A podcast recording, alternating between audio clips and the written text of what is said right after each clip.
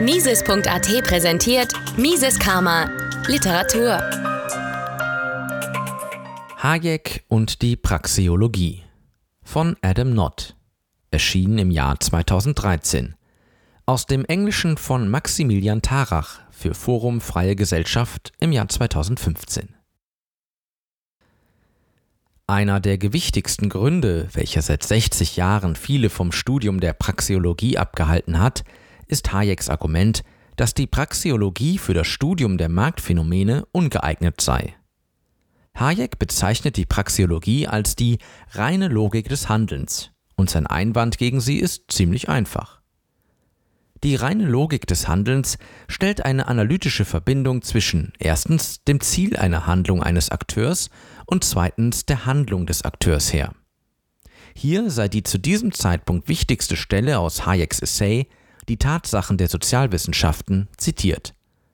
Zitat Aus der Tatsache, dass immer dann, wenn wir menschliches Handeln als in irgendeiner Weise absichtsvoll oder bedeutungsvoll interpretieren, sei es im Alltag oder für die Zwecke der Sozialwissenschaften, wir die Ziele eines Handelnden und die verschiedenen Arten von Handlungen selbst definieren müssen und zwar nicht in physikalischen Begriffen, sondern in Begriffen der Meinungen und Absichten der handelnden Person, folgen einige sehr wichtige Konsequenzen.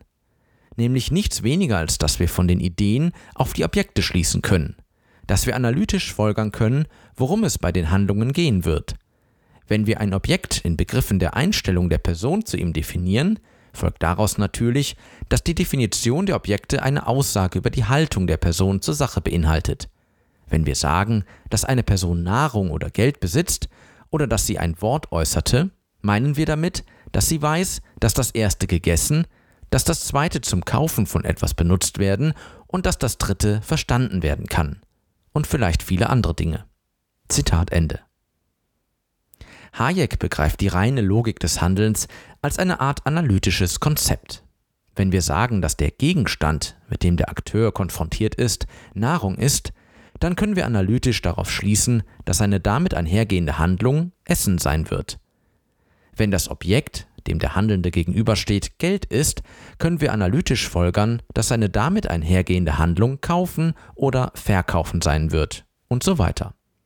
Somit erkennt Hayek eine analytische oder logische Beziehung zwischen erstens dem Objekt, von dem wir als Sozialwissenschaftler annehmen, dass sich der Akteur mit diesem konfrontiert sieht, und zweitens der Handlung, die der Handelnde auf der Grundlage der Vermutung über das Objekt ausführen wird. Der analytische Zusammenhang, den Hayek erkennt, besteht zwischen einem Objekt, das einem beobachteten oder untersuchten Handelnden erscheint, und der Handlung, die nach den begrifflichen Analysen das Objekt begleiten muss.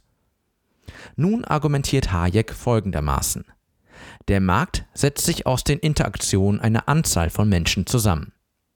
Wenn wir den Markt analysieren, untersuchen wir die Beziehungen zwischen einer Anzahl von Menschen und nicht nur einen einzelnen Handelnden und die Beziehung zwischen seiner Handlung und dem Objekt seiner Handlung. Im Folgenden sei die einschlägige Stelle aus Hayeks Essay Economics and Knowledge zitiert. Zitat Ich habe immer gemeint, dass das Konzept des Gleichgewichts selbst und die Methoden, die wir in der reinen Analytik verwenden, nur eine klare Bedeutung haben, wenn sie auf die Analyse der Handlung einer einzelnen Person bezogen ist und dass wir ein anderes Gebiet betreten und stillschweigend ein neues Element mit einem ganz anderen Charakter einführen, wenn wir diese Analytik zur Erklärung der Interaktion mehrerer Individuen verwenden. Der Sinn, in dem wir den Begriff des Gleichgewichts verwenden, um die Wechselwirkung der verschiedenen Handlungen einer Person zu beschreiben, erlaubt keine unmittelbare Anwendung auf die Beziehungen zwischen Handlungen anderer Menschen. Zitat Ende. Um eine klare Vorstellung von Hayeks Argument zu bekommen, sollten wir uns als Sozialwissenschaftler betrachten, die von dem Dach eines nahegelegenen Hauses auf einen kleinen Marktplatz schauen. Wir sehen viele Menschen, die auf dem Markt miteinander verkehren und verschiedenste Dinge tun. Kaufen, verkaufen, sprechen, essen etc. Für jeden einzelnen dieser Handelnden wenden wir nun die analytischen Prinzipien von Hayeks reiner Logik des Handelns an. Wenn ein Akteur Nahrung besitzt, sei die daraus logisch folgende Handlung Essen. Wenn ein Akteur Geld besitzt, sei die daraus logisch folgende Handlung Kaufen. Und so weiter.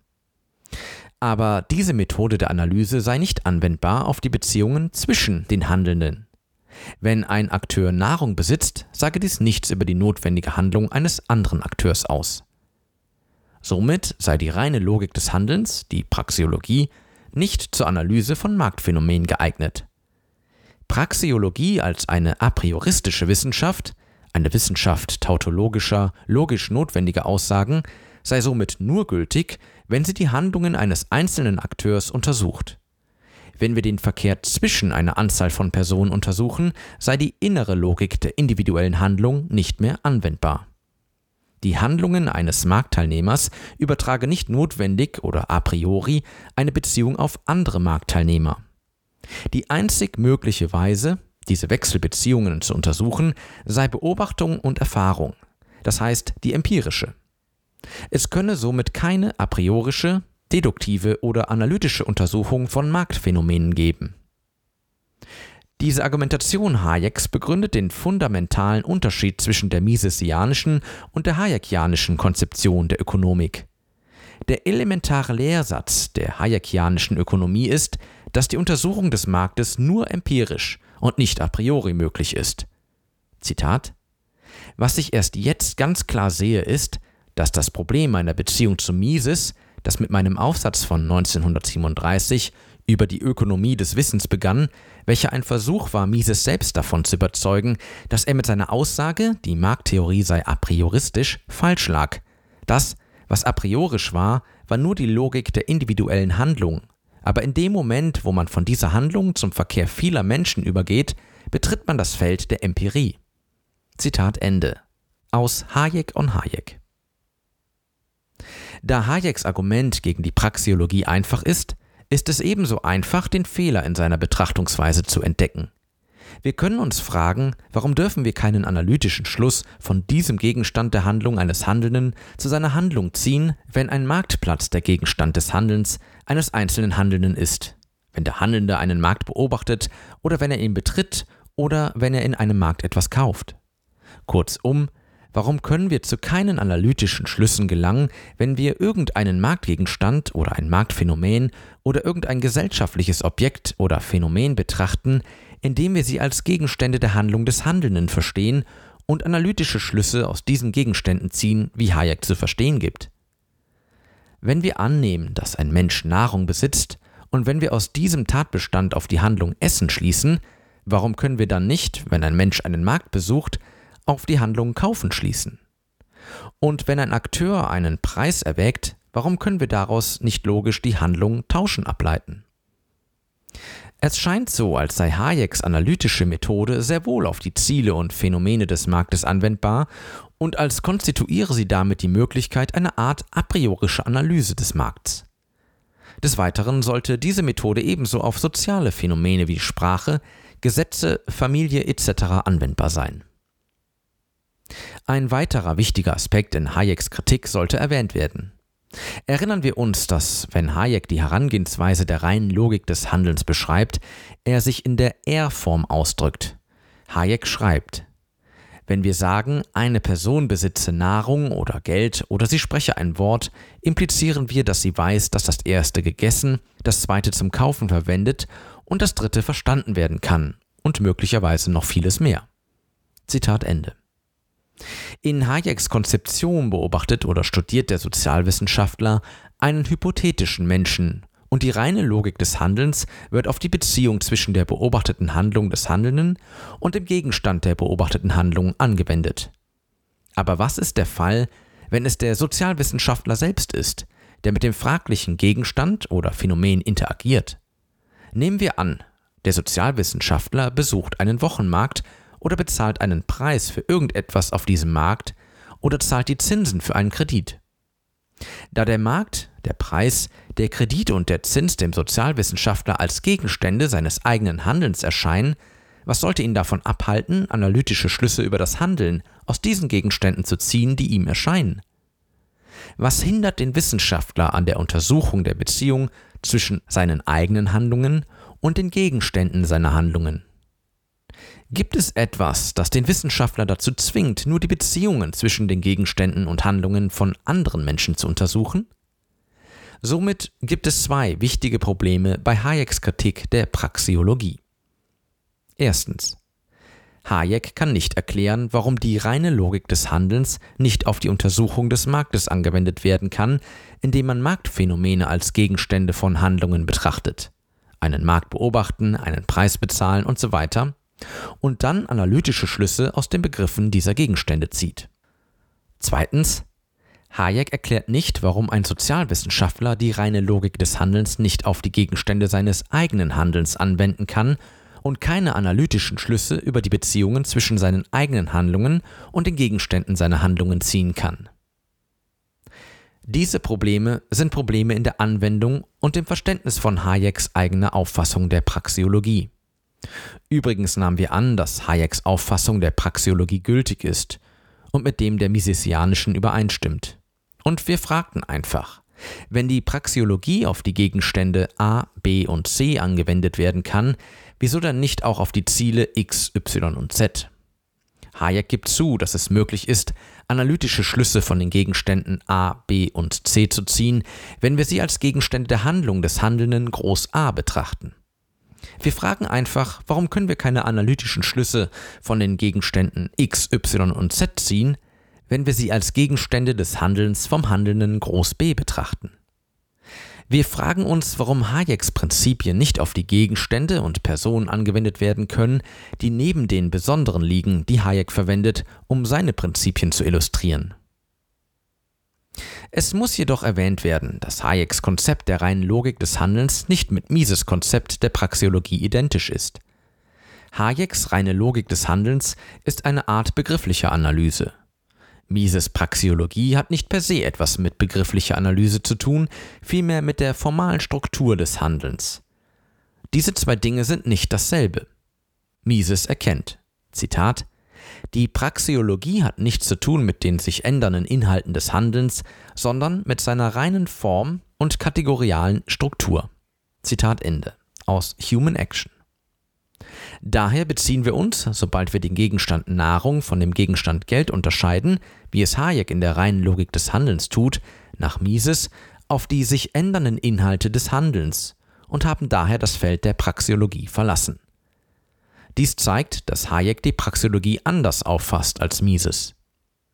Nebenbei bemerkt, aus den Fragen über die Anwendung von Hayeks reiner Logik des Handelns ergeben sich ernste Fragen über das Wissen, das sie möglicherweise vermittelt. Erinnern wir uns zum Beispiel daran, dass Hayek behauptet, Zitat, wir können aus den Begriffen der Gegenstände analytisch auf die Handlungen schließen, die sich ergeben werden. Zitat Ende.